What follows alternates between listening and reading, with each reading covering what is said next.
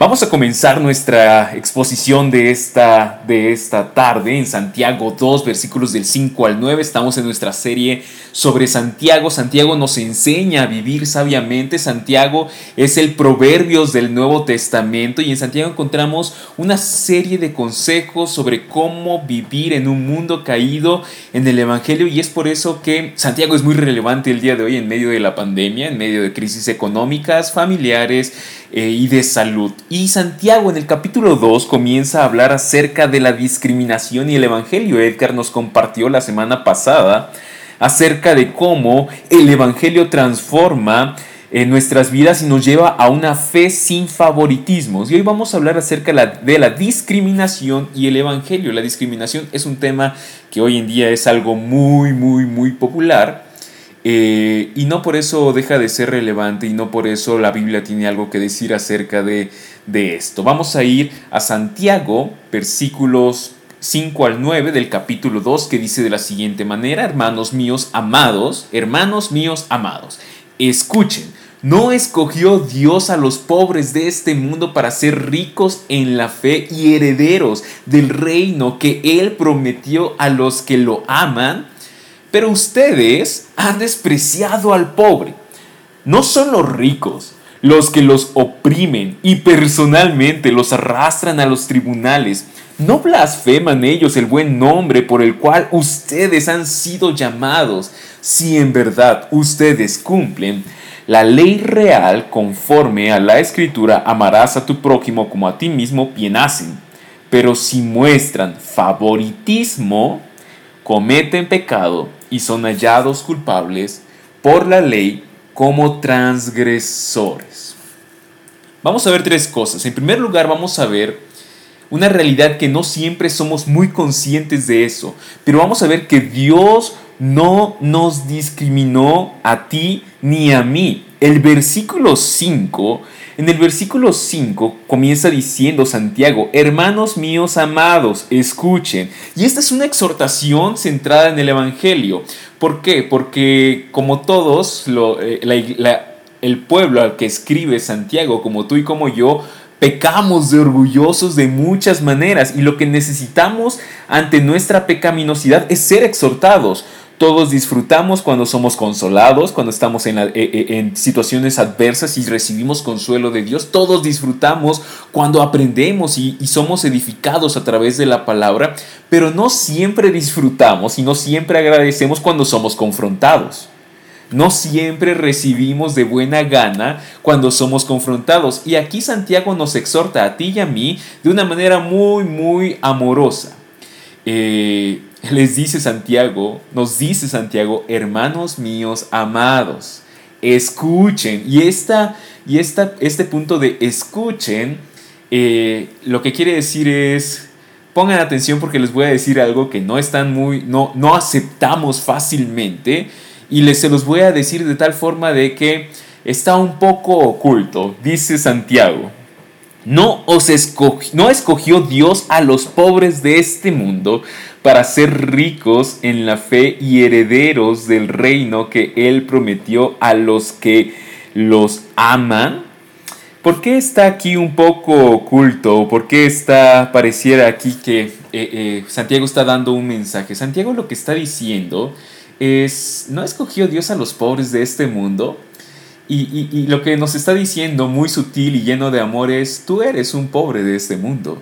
Eh, tú no eres una persona que tenga algo en lo cual sentirse orgulloso. Tú no eres alguien que a través de sus méritos o logros puedan decir que son algo. Tú no eres lo que te gustaría pensar que eres. La pobreza en la escritura, eh, la pobreza no es un mérito en sí y eso hay que dejarlo muy muy claro. Es decir, la pobreza no, una persona que falta, le faltan recursos económicos no lo hace de manera automática una persona salva. La pobreza, la salvación no es a través de, la carencia de recursos económicos. No es una exclusión total porque vemos en la Biblia que hay personas eh, adineradas que son salvadas como Lidia en Hechos. La pobreza lo que tiene la pobreza física es la manifestación material de nuestra realidad espiritual.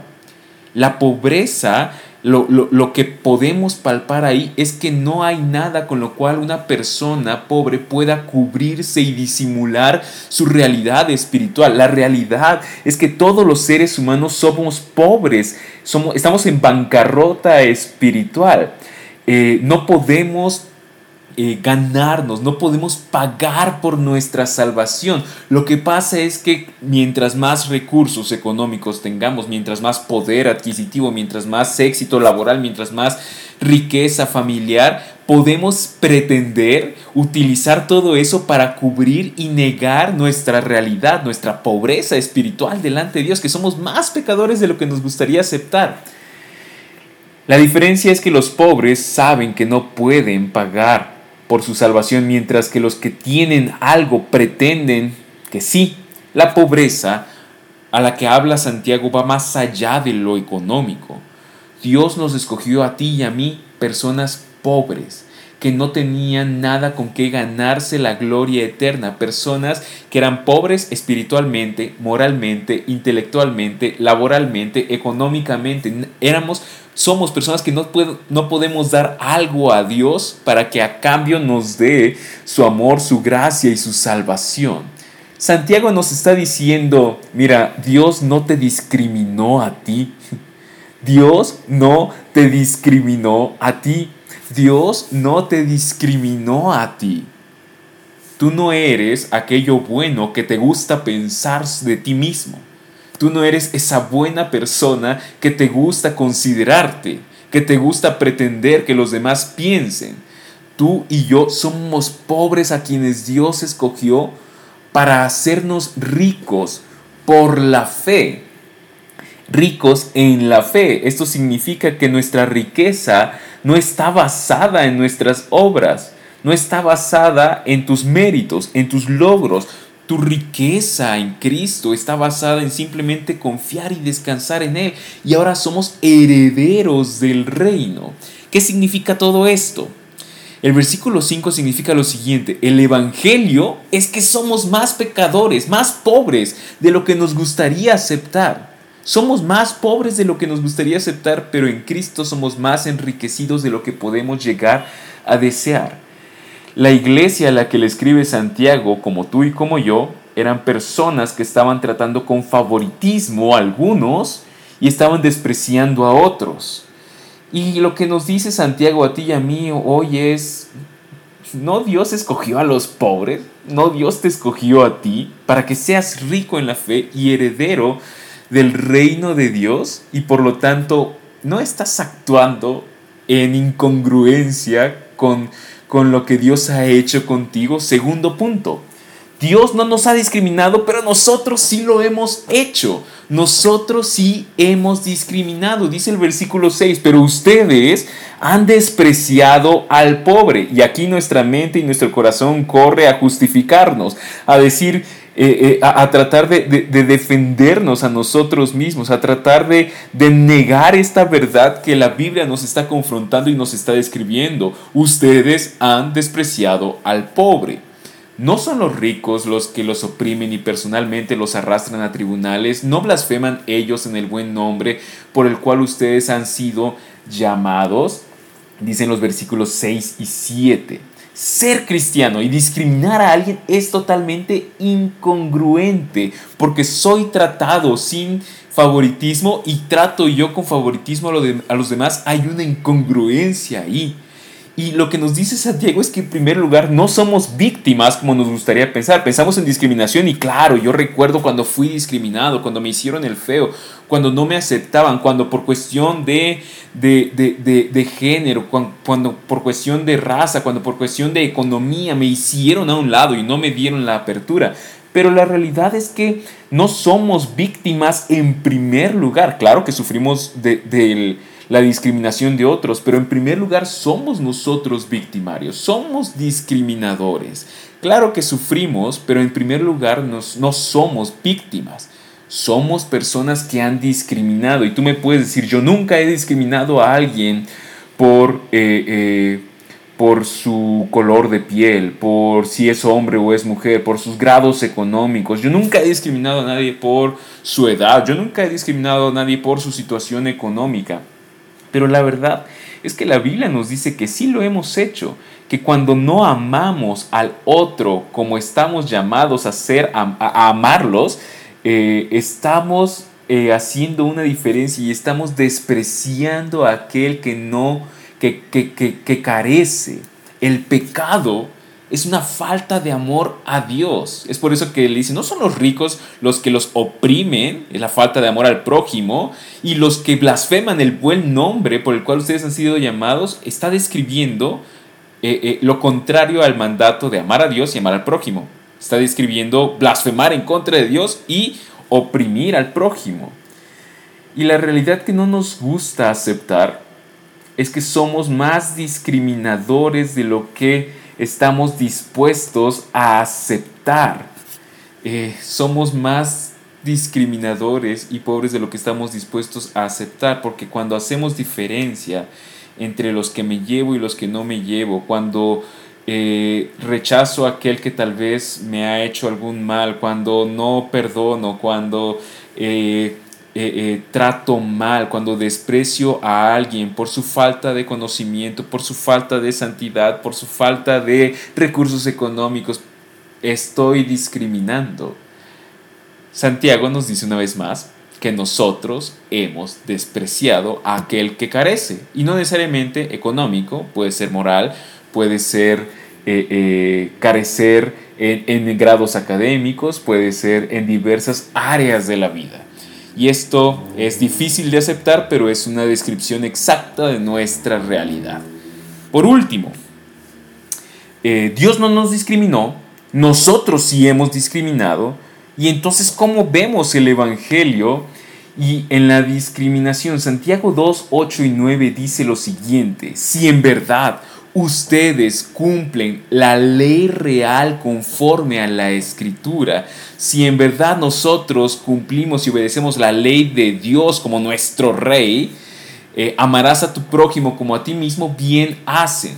Pero si muestras favoritismo, cometes pecado y eres hallado culpable por la ley como transgresor. Aquí estamos hablando acerca de la apariencia en contra de la autenticidad. No estamos hablando acerca de los que aparentan cumplir la ley. Si en verdad la cumples, si de manera auténtica tú cumples con la ley de Dios, amarás a tu prójimo como a ti mismo. Y amar sacrificialmente solamente, solo es posible en el Evangelio. Porque piénsalo de la siguiente manera. Si tú no tienes, si tú no eres tú, te entiendes que eres, tu identidad se encuentra en tus logros, en tus méritos, en lo que tú puedes hacer, vas a ser siempre incapaz de amar al otro. Porque cuando el otro se equivoque, porque cuando el otro te ofenda, porque cuando el otro necesite gracia, tú vas a pensar, yo nunca haría algo así. Yo no soy perfecto, claro, pero me esfuerzo, he hecho esto, he logrado esto otro, yo nunca sería eso. ¿Cuándo esta persona va a cambiar? Y nunca vas a poder amarle de manera sacrificial como Cristo te ha amado a ti. Pero si tu identidad se encuentra no eh, en tus logros y en tus méritos, sino en el logro y el mérito de Cristo. Cuando tu identidad es que eres amado de manera gratuita por Dios, vas a poder amar sacrificialmente al otro porque eh, eh, aunque sea inmerecido, tú también has, sido amado de manera inmerecida. Vas a poder perdonar al otro, vas a poder restaurar al otro, porque tu identidad no va a estar en yo nunca haría algo así, tu identidad va a estar en yo hice cosas peores y aún a pesar de todo eso, he sido grandemente amado. Por lo tanto, puedo amar también a la otra persona. Esto de amar sacrificialmente no es solamente, no es exclusivo de nuestras relaciones con eh, personas distintas a nosotros, sino con personas también parecidas a nosotros. Comienza desde nuestro hogar, desde nuestra relación matrimonial, desde nuestra eh, relación con hijos. Amar sacrificialmente es poder amar como nosotros hemos sido amados. Si en verdad tú cumples la ley de Dios como tu rey, conforme a la escritura, amarás a tu prójimo como a ti mismo, bien haces, bien haces. Pero si muestras eh, favoritismo, cometes pecado. La integridad cristiana, la integridad cristiana es no discriminamos a nadie, porque tú y yo no fuimos discriminados. no discriminamos a nadie porque tú y yo no fuimos discriminados. Nosotros no discriminamos porque pensemos que, pensamos que seamos mejores personas. Nosotros no discriminamos porque no porque pensemos que, que todos somos iguales. Debemos de entender esto. El día de hoy no se discrimina o se está mucho en contra de la discriminación eh, porque se está perdiendo el punto de la verdad. Es decir, nosotros hoy, hoy está de moda no discriminar a una persona homosexual, por ejemplo, porque pensamos que cada quien tiene derecho de amar a quien quiera amar. Nosotros no discriminamos a una persona de otra raza porque todos los seres humanos somos eh, eh, igualmente de eh, de buenas personas, de, de grandes seres. Y la realidad es que tú y yo no discriminamos no porque pensemos que la verdad no valga y no discriminamos no porque pensemos que todos son grandes personas. Nosotros no discriminamos en dos sentidos. En primer lugar, no discriminamos porque todos somos igualmente pecadores. Todos somos igualmente pecadores, tanto los demás como yo. Y al mismo tiempo, todos somos grandemente capaces de ser amados gratuitamente por Dios y por lo tanto no discriminamos porque siendo grandes pecadores Dios no nos hizo a un lado y podemos entonces ofrecer ese mismo amor a los demás aunque sean distintos a nosotros. El favoritismo es la evidencia de una fe falsa. ¿A quién estás discriminando? Tú puedes discriminar, tú puedes hacer favoritismo de personas en base a su clase social, en base a sus grados académicos, en, base a su preferencia sexual, en base a distintas áreas. Y esto es pecado. No porque neguemos que la homosexualidad, por ejemplo, sea pecado, sino porque afirmamos que la gracia de Dios es capaz de salvar a toda clase de pecador, quien necesita creer y arrepentirse. Y es por eso que como encuentro, como iglesia, eh, no, no hacemos distinción o luchamos en contra de hacer distinción de personas en base eh, a grados académicos, en base a situación económica, en base a, en base a luchas en su propio pecado. Todos enfrentamos luchas con el pecado, pero en distintas áreas de la vida. Nosotros buscamos amar al prójimo como a nosotros mismos, como Cristo nos ha amado, sin negar el pecado, pero afirmando la gracia y la salvación y la transformación que hay en Cristo. ¿Por qué?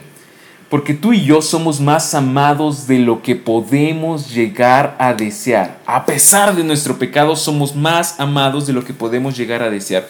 Por lo tanto, amamos más de lo que el otro puede llegar a desear. Amamos más de lo que el otro puede llegar a desear.